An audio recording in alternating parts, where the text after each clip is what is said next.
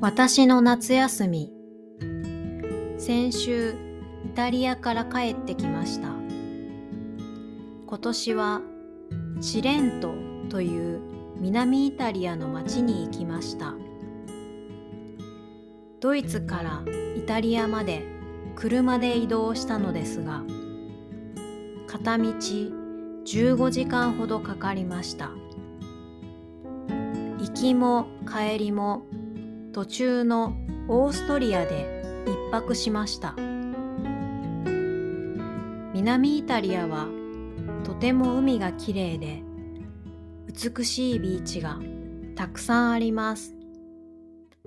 毎日海で泳いでいたのでかなり日焼けをしてしまいました。日焼け止めクリームを塗っていましたが皮がむけてしまうほど焼けてしまいました。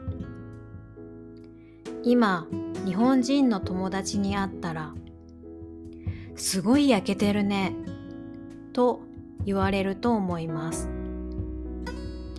後でシミやほくろがたくさん出てくるのではないかと少し心配しています。また南イタリアには美味しい食べ物がたくさんあります。特にモッツァレラチーズは有名ですが魚や肉ピザ何でも美味しいです。イタリアにいる間毎日たくさん食べていたので体重計に乗るのが怖いです。皆さんの夏休みはどうでしたか？何をしましたか？